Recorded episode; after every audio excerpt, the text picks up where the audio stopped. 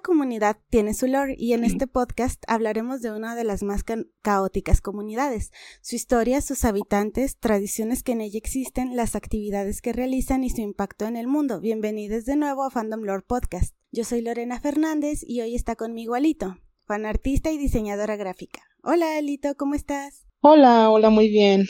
Gracias por la invitación. Gracias a ti por aceptar. Em, Alito está aquí para hablar del tema de fanzines, ya que ha trabajado en una y que de hecho mencionamos un poquito el, en el capítulo pasado. Se llamó Seven Seas, ¿verdad? Así es.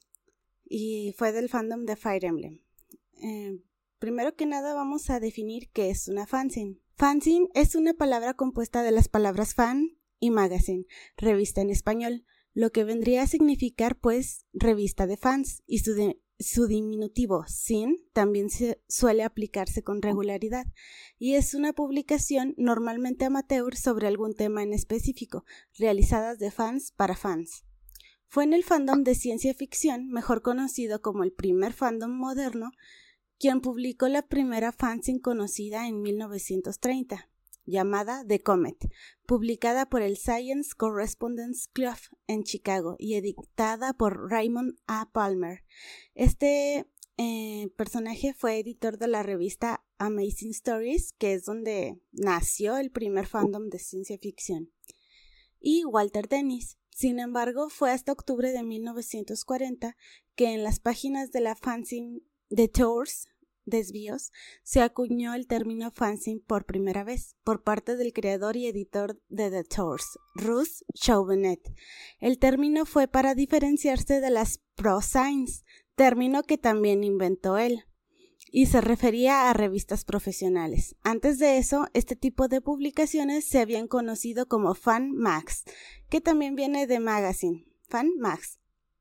Este, en esta publicación, Chauvenet declara, por la presente protestamos contra la palabra poco eufónica fanmag y anunciamos nuestra intención de promocionar fanzine como la mejor forma de acortar revista de fans. Como dato extra, la publicación de esta fanzine duró desde 1940 hasta 1998 con 66 números. ¿Qué te parece?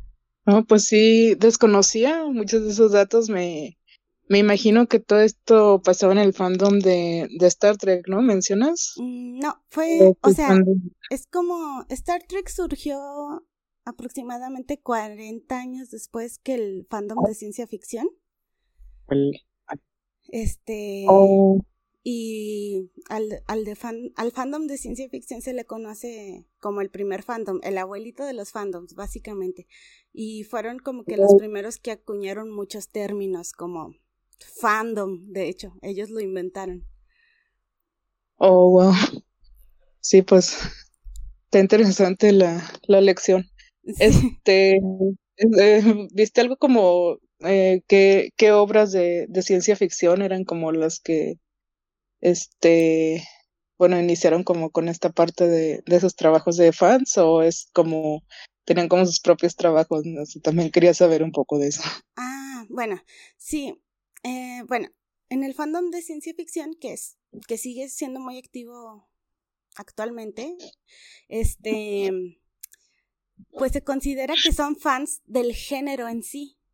Entonces, este, las historias que crean son originales usualmente, pero siguen siendo consideradas como fanfiction. Órale. Ajá, entonces, este, pues sí, hay muchas historias que, que, son, que uno puede decir, ah, son originales, pero vienen dentro de fanzines y de hecho, bueno, más adelante voy a hablar un poco más de esto, pero eh, hay un premio que se otorga durante la Convención Mundial de Ciencia Ficción llamado Premios Hugo y a los fanartistas que trabaja realmente, que premia, realmente no son fanartistas en sí como nosotros, por ejemplo, que hacemos fanart de algún videojuego. Son creadores de sus historias originales. Wow. Pero que son dentro del fandom de ciencia ficción. Sí. Ajá. Está muy interesante la historia. Sí, está, bueno, ayer que estaba viendo esto también está, bastante padre.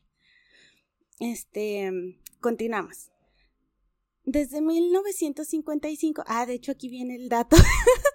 Desde 1955, la WorldCon o World Science Fiction Convention otorga premios Hugo a la mejor fanzine. Premios para el mejor fan escritor y el mejor fan artista fueron agregados en 1967. Las fanzines de medios audiovisuales o media fanzines aparecieron como subgénero de las fanzines de ciencia ficción.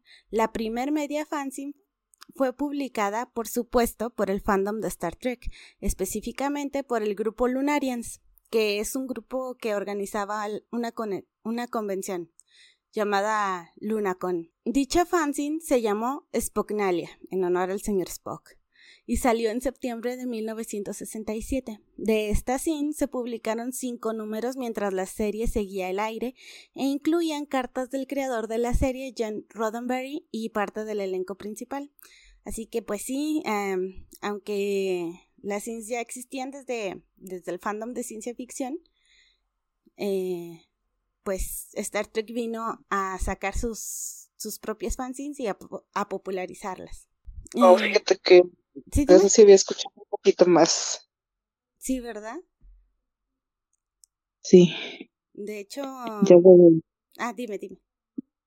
De lo anterior que mencionas, eh, pues no, no me imaginaba, me imagino que incluso eh, pues dio un poco el camino para, para series como, como Star Trek. No sé igual qué, qué datos tengas, pero, pero pues sí, este creo que muchos tenemos como la idea de, de que Star Trek son como la, las de los de lo que son los fandoms ahora.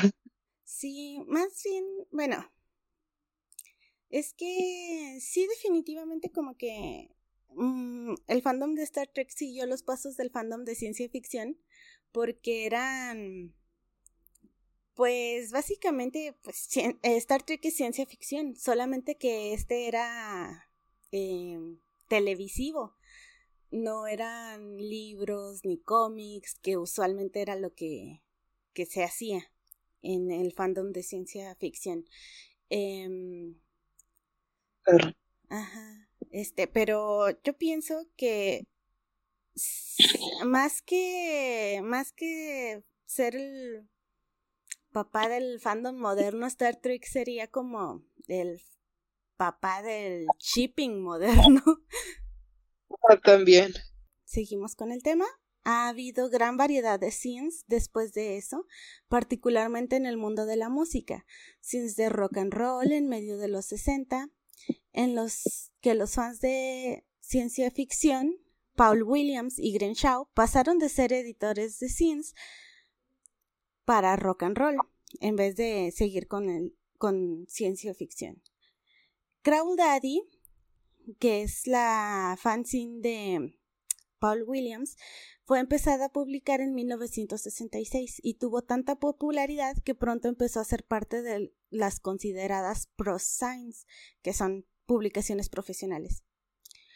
Movimientos culturales como el punk en los 60 y Riot Girls, el movimiento punk feminista en los 90, también distribuyeron fanzines sobre sus exponentes en el mundo de la música un poco de la historia de fanzines en México, se dice que el origen de fanzine en México es en el rock and roll también, porque dicho género musical causó disrupción y novedad en toda la sociedad. En los años 70 aparecieron publicaciones como La Piedra Rodante y Conecte, cuyo objetivo era mantener a la juventud informada sobre la escena rock, que ya sabemos ahí que se, se ve, se escucha el ¿Cómo se dice? La influencia del tri, la piedra rodante, ¿verdad? Ah, sí. ya. como Ajá. con poco homenaje a la Rolling Stone, ¿no? sí. Pero mm, no sé si siga publicándose o desapareció, pero sí, más o menos. Eh, ya en los años 80, en el conocido tianguis del Chopo empezaron a circular fanzines extranjeros, particularmente de hardcore, punk, por lo que la distribución de scenes tenía más fines políticos y de intercambio de ideas contra la opresión y la censura.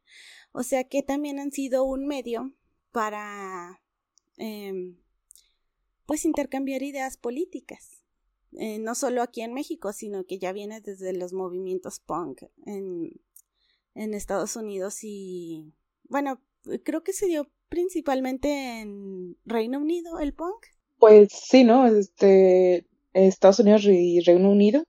Otros tipos de fanzines pueden enfocarse en artes gráficas, filmes de horror, roleplay, deportes y fanzines personales, o sea, en estas últimas, el contenido es escrito o dibujado por una sola persona. Se usaba mucho en el fandom de ciencia ficción, pero también se usa como contenido no necesariamente relacionado al fandom. Un ejemplo que se me viene a la mente ahora mismo es el de en el fandom de Fire Emblem Three Houses hay una scene llamada Two Jewels que es sobre la relación de Hubert y Ferdinand y lo hizo y produjo por sí sola la artista Inari Aimaru. Oh, este, no recordaba, pero sí, este, pues sí es como, como no tan inusual, ¿no? Ver este, ver ese tipo de contenido. Y creo que en, ese fandom no recordaba como más ejemplos. Eh, otros artistas que sigo se han hecho como, como fanzines propios, pero los que he visto son como más de temas personales, como, no sé, eh, alguno que quiere hablar como alguna época de su vida o así. Eh, bueno, eso es ya como más, sí, solamente no tanto fancy, bueno, que igual puede que caiga en el término según, según los lineamientos que veíamos del, del fandom de ciencia ficción, ¿verdad? Pero, pero he visto, pues sí he visto una que otra, una que otra scene como hecha por, una persona. Mm, mm, el de Aimaru no, no lo recordaba, pero, pero creo que sí fue algo oída esa. O sea, sí, sí se escuchó algo de, de ese sí. Pasemos a la producción de las scenes. Su proceso, bueno, eh, más bien de las scenes antiguas. Su proceso de producción está ligado al avance de la tecnología. Al principio, toda la tecnología a la que alguien que quería participar o hacer una fanzine debía tener era acceso a una máquina de escribir o un mimeógrafo. Un mimeógrafo era una máquina que duplicaba el mm, de duplicación de texto a bajo costo muy utilizado hasta principios de los 90. Este proceso se realizaba forzando tinta a través de un stencil hacia el papel. Así quedaba impreso el texto o la imagen en el papel. Era como un grabado más que una impresión. Em, no era una fotocopiadora. Esta máquina llegó tiempo después para reemplazar al mimeógrafo. Y aunque me gustaría entrar más a detalle en el proceso de publicación de cines en el pasado y su conservación actual, me gustaría también hablar de las cines modernas, y quizás en otro momento vuelva al tema de las scenes antiguas. Ahora vamos al, al proceso de organización de scenes en la actualidad. Usualmente se empieza pues con una idea. Se define la idea de la que se tratará el scene ya sea que se tratara de un personaje, de una relación o de un tema. Muchas veces se realiza una encuesta de interés para ver si el fandom está interesado tanto en participar como en comprarlo. Aunque puede que haya tanta voluntad de hacerlo que solo se lancen así sin checar. Posteriormente se lleva el proceso de reclutamiento, para las personas que trabajarán en la organización de la CIN, editores, moderadores de arte o escritos, administrador de finanzas, entre otros. Por lo general se busca gente que ya tenga experiencia dentro de la organización de, de CINs, pero al final no siempre es necesario. Alito, ¿recuerdas cuántas personas trabajaron en la CIN donde tú estuviste?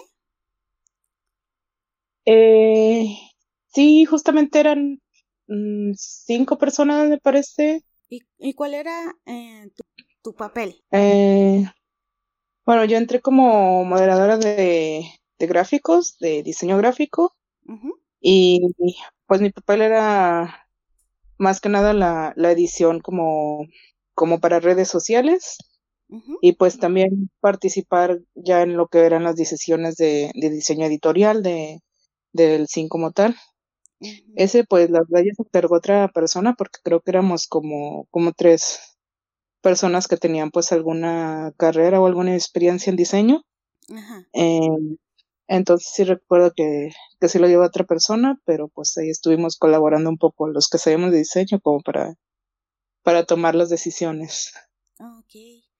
Ahora se busca reclutar a personas que hagan el contenido de la CIN, fan artistas y fan escritores, a través de formas en las que se piden ejemplos del trabajo del artista o escritor, ideas que quisiera desarrollar si llega a ser seleccionado o, o si el artista también desea realizar mercancía, entre otros pequeños detalles. Eh, según recuerdo, también participaste como em, artista de mercancía en la CIN o me estoy eh, confundiendo. Eh, no, es correcto. Este, de hecho, pues los moderadores tuvimos como pase a, al CIN, este, como por decirlo automático, si queríamos participar, si no, pues, pues ya era como decisión de cada quien. entonces, pues yo, yo propuse ahí un par de ideas para, para, este, para la mercancía justamente. Y pues sí, en efecto diseñé este, pues lo que eran como unos muñequitos de, de papel. Este, ya el resto de, de los, este, de lo que entró de mercancía y, y fanart, sí hicimos un proceso de, de, selección donde participamos todos los moderadores. Eh, para, para ir escogiendo como lo que lo que entraba, este, bueno, quiénes iban a entrar, dependiendo pues de su nivel, su experiencia, este, las ideas que tuvieran, eh, el pitch que, que, le llaman de, de pues sus ideas. y, y pues ya este, pues ya una vez seleccionados, como que también en la misma plataforma van, este, seleccionan, este, pues mostrando sus avances y, y demás. Sí. lamentablemente no siempre se pueden aceptar a todas las personas que se postulan, ¿verdad? Porque la cantidad eh, de la cantidad de páginas es limitada. Es... En ocasiones también hay artistas invitados que son populares en el fandom y le, das, le dan un boost de popularidad a la cine en que participan. ¿Te acuerdas cuáles fueron los artistas invitados en tu cine? Estaba, mm, me parece que se llama Danani, eh, que es coreano, es de Corea. eh, sí, Danani y ah, olvidé el nombre de otra persona. Este, pues son dos artistas, pues de de Corea y Japón, me parece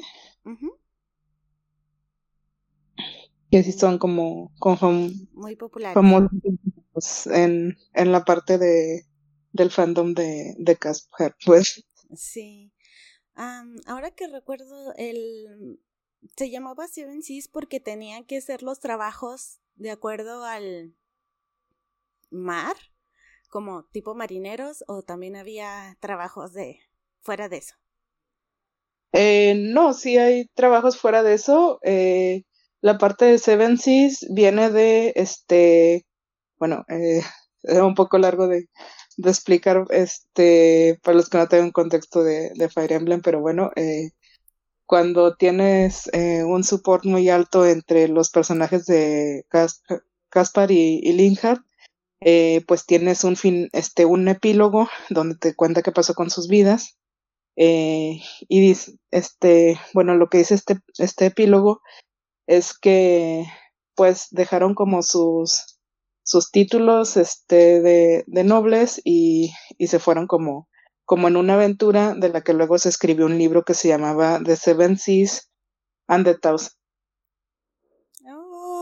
y por eso, por eso el título era, era Seven Seas. Este, entonces más que en el mar estaba enfocado un poco en, en la relación de, de Caspar y de Linhard, eh, que en la historia pues son amigos desde la infancia, entonces pues buscamos historias que hablaran como tanto de, la, de su infancia como de sus historias dentro de, de, la, de la academia, de la parte del, este, que se ilustra en el juego, como esta parte cuando ya dejan su, sus títulos y, y se lanzan ellos solos a la aventura, este, pues, eh, una, este, historias como alusivas a, a pues qué clase de unión vivirían, este, si se casan y, y cosas así. Ay, no sabía yo eso de, de que eso venía en su support. Nunca me han salido juntos, la verdad. Ah, son súper, lo es súper como útil a veces cuando tienes como como a, a Casper pues pega y Linja ya locura y pero bueno cosas de la mecánica del juego no sé sí no sí sí sí este Luego se da el proceso de creación de trabajos. Se realizan check-ins con regularidad para revisar cómo van avanzando los participantes. ¿Recuerdas cómo se iba viviendo este proceso en las Sin de Seven Seas? Eh, pues sí, eh, un poco, la verdad ya, ya no estaba como yo tan atenta porque pues estaba un poco más en lo de diseño, pero sí recuerdo que en, en el chat como con los participantes pues cada quien iba subiendo como con su proceso de la obra, este, mm, pues así como, como el boceto, luego ya el color, el, el trabajo ya casi final y así. Este, esto pues lo, lo hacíamos por Discord, según recuerdo, y pues ahí vamos viendo. Este, también recuerdo, eh, de nuevo esta parte le tocó más trabajarla a los moderadores de, de arte y de, de escritos, eh, que incluso se ofrecían como a darles consejos de este, pues revisar como que fueran correctos los escritos, eh, revisar como la composición de, de, las obras gráficas y así. eh, yo también estuve resolviendo un par de dudas de lo que es de, de, diseño gráfico porque pues como muchos dibujan exclusivamente en digital, ya después como darle salida a impresiones es un poquito hacerle ajustes a la parte de mm, pues a tu trabajo digital para que salga en buena resolución, que no salga pixeleado y todo eso. Que el color no se vea mal y todo eso, ¿verdad? Así es. Ok. Eh, entonces, pues en ese chat están un poco en contacto los moderadores con los, pues con los participantes. Ya al final, este, bueno, no sé si vayas a seguir hablando ya como con la parte final. Ah, este, sí, sí. ah, bueno, entonces igual quieras dar como una introducción a eso, yo te cuento también, Ajá. más o menos como una vez el arte está hecho, los fanfics han sido escritos, es hora de formar, de darle forma a la scene, acomodar y darles formato a las páginas, hacer una editorial, hacer páginas con los créditos a quienes participaron, crear un libro prácticamente. Eh, dices que no te tocó específicamente darle el formato al scene. Mm, así es, sí estuvo como otra persona ya, ya encargada. Eh, más se encarga como nada más de, de revisando o de pues ahí aportar alguna idea, como decir este, si, si nos mandaba la persona así encargada de, de diseño, pues su idea como decir, ah, pues si se ve bien, no se ve bien. Eh, como yo estaba un poco ocupada al final, sí se encargaron otras personas de, de hacer esta parte que dices, la página de los créditos, eh, pues la, la maquetación de, De lo, maquetación. Anoche estaba buscando esa palabra y no la encontraba en mi mente. Esa parte sí de maquetación es como, mm, pues, ¿cómo se dice? Como hacer como un formato así como... De libro. Como, ah, bueno, la historia va a ser como en, en dos columnas, sí, como, como la página del libro. Ajá. Bueno, yo no sé mucho de diseño gráfico, pero he visto que usan el programa de InDesign. Sí, InDesign es, es lo más utilizado para, para esta parte de, de hacer libros o revistas, porque pues, eh, bueno, lo, lo que veía yo en la escuela, por ejemplo, es que se podría hacer en otros programas, nada más que a veces el, el texto se vuelve muy pesado para, por decirlo, para Illustrator o para Photoshop. Eh, InDesign te da pues opciones justamente para hacer plantillas específicamente para textos o libros, revistas y así. Cuando todo está hecho, es hora de la producción en físico, pero para ello se necesita dinero. Se debe ya tener un presupuesto de cuánto costará imprimir el libro con distintas especificaciones, la mercancía y se empieza a ofrecer entonces a la venta. Se publican bundles o paquetes que van desde comprar el sin solo de manera digital o solo el libro físico haya paquetes con mercancía incluida, con más mercancía siendo agregada en los paquetes más caros. La mercancía puede ir desde, desde prints, stickers, llaveros, pines, botones, artículos de papelería, bolsos, standees, entre muchas otras cosas. Una vez recolectado el dinero, se paga la producción de la mercancía, la impresión del libro, se planea el envío ya sea por correo tradicional o paquetería, lo que salga más barato. Este proceso ha de ser caótico, creo yo. ¿Cómo te tocó vivirlo a ti, aunque no estuvieras em, directamente con ese tema? Eh, pues de mi parte eh, no me asumé mucho, pero sí vi como, como que sí estábamos, bueno, están al pendiente las moderadoras principales sobre esta parte de, de con la moderadora de finanzas, este, sobre qué cotizaciones tenían. a lo que recuerdo, mm, varios productos creo que se mandan a hacer como en, tiendas así grandes, creo que incluso en China o algo así, eh, o en Estados Unidos, muchas de ellas. Y, y pues ya, este, justamente una vez ya teniendo todo esto, ya que se mandó eh, maquilaria así, pues ya ir mandando los paquetes. En este caso, según recuerdo, se mandó por, por correo local. Eh, y pues ahí también me tocó un par, una parte de, de lo que fue de gráficos, de pues, hacer los gráficos como para la tienda en línea. Ajá. Eh, y como ir haciendo eh, la vista previa de cómo se iba a ver cada producto. Y pues ir poniendo ahí que este producto va a tener tal también buscar una opción con la que este pues si nos si aceptaran como la oferta los clientes y a la vez pues si hubiera como con una ganancia que al final pues pues la ganancia era como para una Cuando todo ha sido producido y enviado, se envía también una versión PDF de la SIN a todas las personas que la compraron se solucionan problemas que pueden llegar a surgir, como que de repente ahí anda perdido un paquete o, o lo que sea, ¿verdad? Así es. Se realizan algunas, si se realizan algunas copias extra, se, se realiza después una venta de sobras. Bueno, suena muy feo, pero así se les dice en inglés leftover, ¿verdad? Sí, eh, no me acuerdo de, del término en inglés, pero sí son como con lo que va sobrando, si se se hace alguna impresión pues, que no salga tan bien o así, eh, se vende eh, durante un dos en casi siempre en la misma tienda. Eh, ah, pues justamente si era leftovers el, el término, entonces son básicamente las sobres. Sí. Este, suena feito, pero así es. eh, ok. Y aunque hemos estado hablando de venta y manejo de dinero, lo cierto es que la creación de Sims no trata de generar ganancias, sino de compartir el amor por alguna historia artística, artista o género musical.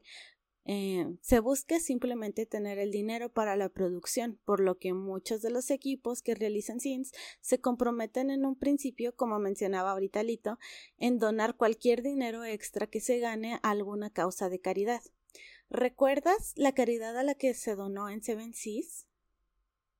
Eh, sí, según yo fue a Médicos Sin Fronteras. Mm, vaya. Ah, o sea, sí veo que, bueno, aquí veo que es como una caridad muy generalizada, pero en otras ocasiones, por ejemplo, en, no sé si supiste de la Singla Diolus. Eh, sí, era como, como personajes femeninos, ¿no? De Fire Emblem. Sí, ¿También? Sí. O de otro, con otro nombre. No, fueron de Fire Emblem Three Houses, puros personajes femeninos. Este, ahí recuerdo, no recuerdo el nombre de la caridad, pero sí sé que era una caridad enfocada en ayudar a mujeres que sufren de violencia. Oh, eh, para los eh, bueno, no sé si le íbamos a mencionar también, perdón. No, dime, eh, Pero para los que hicieron así de, de Marianne, eh, también de Tree Houses, eh, por, por si acaso para los que no son como tan metidos en Tree Houses, pues Marianne es un personaje que lidia mucho con la depresión en el juego. Y la caridad justamente también fue para una caridad que ayuda a los jóvenes que están como en como en crisis depresivas o para evitar como el suicidio y esto. Eh, mm. como eso se me hizo muy, muy ad con el personaje también, no sé si también la, la conocías. Eh, la verdad es que no, no, no me había, no sabía ese detalle. Está interesante. Sí, sí, o sea, se busca como que vaya acorde, ¿no? También. Sí es. Este, también están las fanzines exclusivamente digitales, que al tener como objetivo simplemente crear trabajos digitales, se pueden dar la libertad de aceptar cualquier contribución sin importar la calidad. Este tipo de scenes, en este tipo de scenes, eh, yo he participado más, ahorita llevo como cuatro, todas de Saint Seiya. Ah, no, una de, una de Fire Emblem. Este, ¿tú has participado en este tipo de fanzines? Eh, Fíjate que no, no he tenido la oportunidad. Este. Pero no sé si quieras tú contarnos también un poquito de la, de la experiencia. Ah, no. Ah, no. Ah. no, bueno, sí. Este, creo que la primera que eh, fanzine digital que me metí fue una que era de el personaje de Leaf de Fire Emblem Tracia. 766, no me acuerdo cómo no, me acuerdo del nombre. Este, pero pues es un chico que me es un chico cuyo diseño me recuerda mucho a Seiya. este, entonces yo ahí yo ahí de, sí, de aquí soy. Y entonces hice un dibujo de él, este, con mi traje favorito de él, el de cuando está vestido como guerrero de Niflheim. Oh. Sí, es que ahí sí parece caballero del zodiaco. Ay, no, me encanta. y ya los demás han sido de, de Saint Seiya. Y casi siempre trato de dibujar a Sean porque es mi personaje favorito. Ah, muy bien. Muy bien. Este. Ahora te voy a hacer más preguntas. Ah, vale. ¿Has buscado participar en otras fanzines después de Seven Seas? Este, sí, de hecho fui aceptada para una nada más que una que era temática de los Black Eagles, de también de Fire Emblem Three la producción, porque pues sí, este, como que no hubo, no hubo tanto interés, últimamente está un poco bueno, estaba, no sé, ahora estaba un poco estancado el fandom y como que si no, este, pues sí lo tuvimos que, que parar porque pues no estaba entrando como, como suficiente gente interesada. Eh, y pues el resto ha sido como solicitudes para la, la parte de, pues de dibujo, nada más que pues no ha quedado. Es difícil. Ah, sí. Un poco difícil, sí es. Eh, y más porque son pues impresas, entonces eso. Así es. Muy bien, este, ahora preguntas más generales. ¿Recuerdas cuál fue tu primer fandom, aunque no fueras activa en él? Eh, sí, creo que el primero, yo creo que el primero fue el de Digimon cuando, cuando era adolescente, yo hace ya rato. Este, y pues no era tan activa como soy ahora con, con fan arts o participación en, en fanzines, pero pues en ese tiempo sí estaba como en un par de foros que eran como de, de rol y así. Ok. ¿Y en cuál fue el fandom en que sí participaste activamente por primera vez? Eh, pues depende de qué tan activamente. Mm, porque, no sé, estaba en varios que, que participo ahí como... Comentando. Como, algún, ajá, como comentando, haciendo eh, algún dibujo, pero pues no tiene... Eh, recuerdo, por ejemplo, que en el fandom de, de Subasa Chronicles, este, hacía como mis primeras ediciones en el Photoshop antes incluso de entrar a la carrera y pues sí las veían algunas personas, pero no sé qué, qué tan activa pueda, considerar. Bueno, yo digo que mientras estás creando contenido, bueno, sí, sí se puede considerar que estás siendo activo. Este, bueno, realizas fanarts, ¿verdad? Así es. Este, ¿Qué es lo que más dibujas usualmente? Eh, pues por ahora sigue tomando mucho mi atención Fire Emblem. Este dibujo pues pues continúo en mis chips, este, a mis personajes favoritos. Eh, la verdad me gusta mucho este dibujar cosas como angst, como medio triste. Pero pues ya depende de mi habilidad que tan bien o que tan mal me salgan. ¿En qué plataformas has publicado tus dibujos? Eh, pues solía eh, publicar en, en Tumblr. Ah, ahora ya es, eh, bueno, ya ves que murió un poco Tumblr después de los bans que hicieron por ahí. Eh, después me pasé a Twitter y es como donde más activa he, estado, justamente pues desde que tomé otra vez como la, la atención con, con Fire Emblem. Ok. Em, ¿Has escrito fanfics? Eh, hace mucho sí llegué a escribir. Oh, de hecho, creo que hace rato que me preguntabas de fandoms donde, los primeros fandoms donde estuve activa, creo que uno de los primeros fue en el de Yu-Gi-Oh! Ah, este, parece que sí escribí un par de fanfics. La verdad no, no muy buenos, pero pues ahí están. bueno, espero que ya no existan, pero existieron alguna vez. ¿Dónde los publicabas? Eh, desde eh, yo publicaba en fanfiction.net. Ah, ok, ok. Ya ni me acuerdo de mi user, la verdad, pero. Yo así de, voy a buscar. Buenos tiempos de. No, por favor. este, ahora sí he escrito, pero la verdad es que no, no los he publicado. Eh, porque no considero que la escritura sea mi fuerte, pero pues cuando me dan ganas, pues sí la practico. Ok.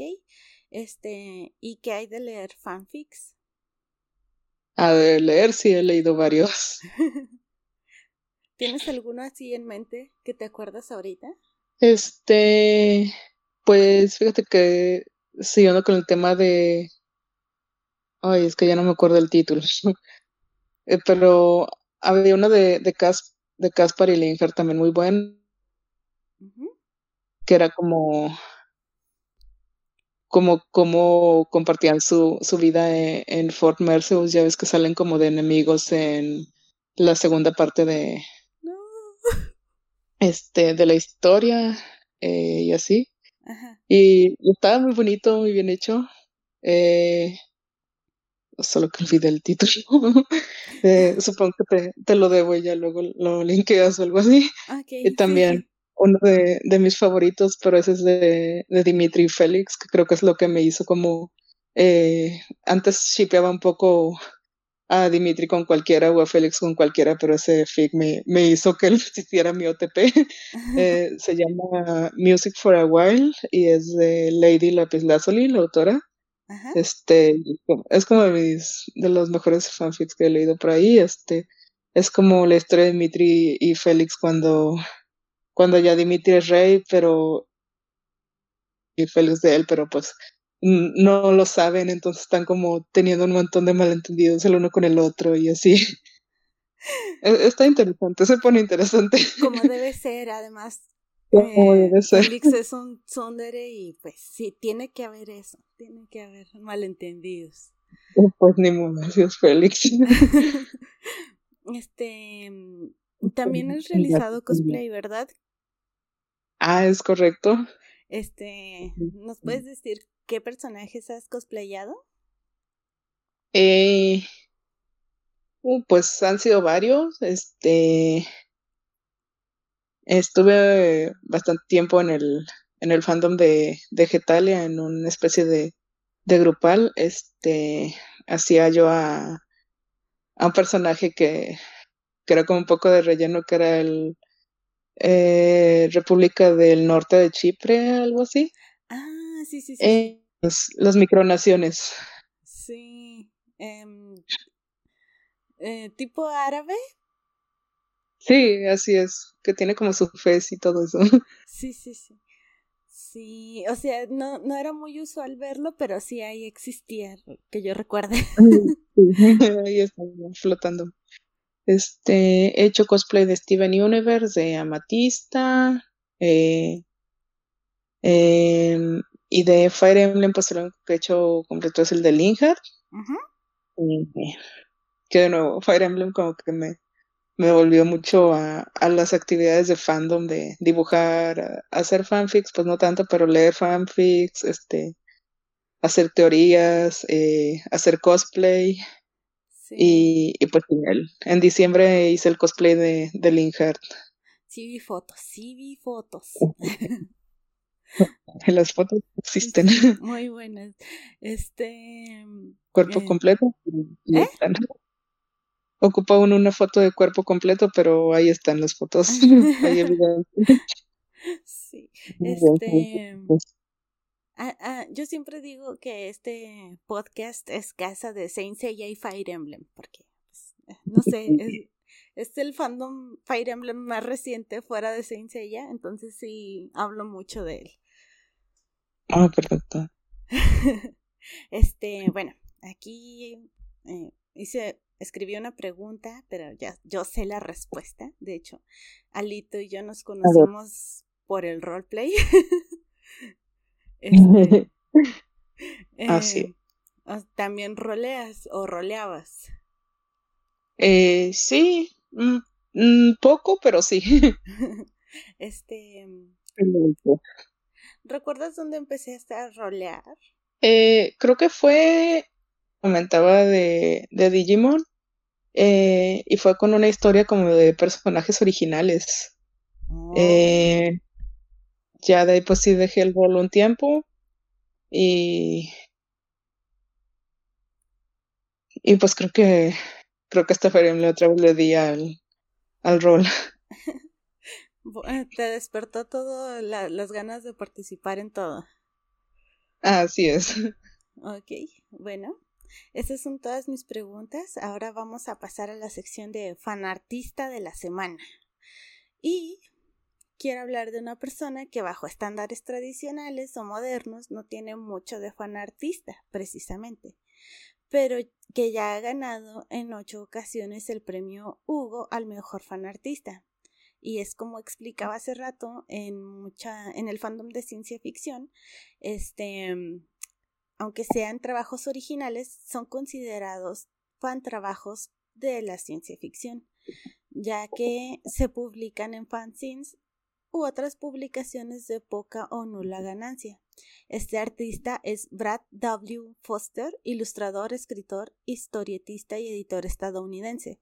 Nacido en San Antonio, Texas, en 1955 y en 1976 fundó la pequeña editorial mm, Jabberwocky Graphics, inicialmente para publicar su propio arte y cómics, aunque de forma subsecuente ha, ha, publicado el trabajo de más de 300 artistas alrededor del mundo.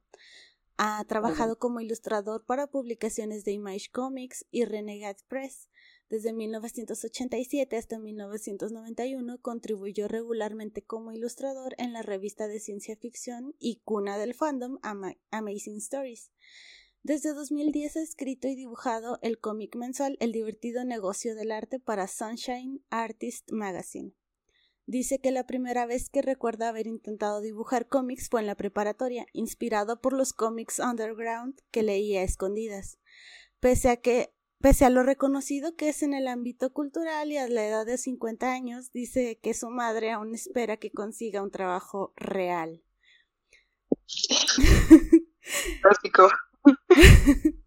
Em, aunque su familia no entiende del todo su trabajo, parecen apreciarlo, dice él. En una entrevista para City Limits Gazette en 1992 comenta, me gusta hacer todo tipo de estilos y temas, Evita que cualquier área que participe en particular se vuelva aburrida o peor aún, repetitiva dentro de las obras que realizo. Estoy bastante orgulloso de mis trabajos con mi estilo argento, ese aspecto metálico, enjollado y de gran detalle de mis impresiones artísticas más elegantes, ya que es algo que he desarrollado que realmente no se parece a lo que hace ningún otro artista como mencioné al principio, ha ganado el premio Hugo al mejor fan artista en ocho ocasiones, en los años de 1987, 88 y 89, eh, en 1992 y 94, en 2008, 2010 y 2011. Su plataforma principal, según menciona, es la página de su editorial jabberwockygraphics.com por si quieren ver sus publicaciones. Eh, eso es todo por hoy. Gracias, Alito, por aceptar mi invitación. Siempre es interesante ver el punto de vista de alguien que ha participado en las fan actividades que quiero hablar. Gracias por, por invitarme. Este, por la platiquita de, de fandoms. Gracias. Eh, por contarme la organización de una fanzine. No, acá de afuera no, no ve esas cosas. Este. ¿Te gustaría compartir tus redes o tienes proyectos que quieras compartir? Eh, pueden seguirme si gustan en donde estoy más activa con las cuestiones de fandom es en arroba sweetgremory en Twitter. Este, ya si quieren mi Twitter personal, pues no. Ah, pero, pero sí, eh, ahí estamos para cualquier cosa. Ahí es donde normalmente estoy dando mis opiniones y subiendo uno que otro fanart. Ok. ¿Quieres mandar saludos a alguien? Este, pues saludos a, a Devon que ya estuvo acá participando y que le dije que iba a participar hoy. Eh, saludos a, a, quienes estén escuchando a, Gani del rol, supongo. No sé si tengas ahí alguno que escucha. Sí. Y, y supongo. Ok, bueno. Y creo que es todo. Muy bien. Saludos a todos quienes nos escuchan.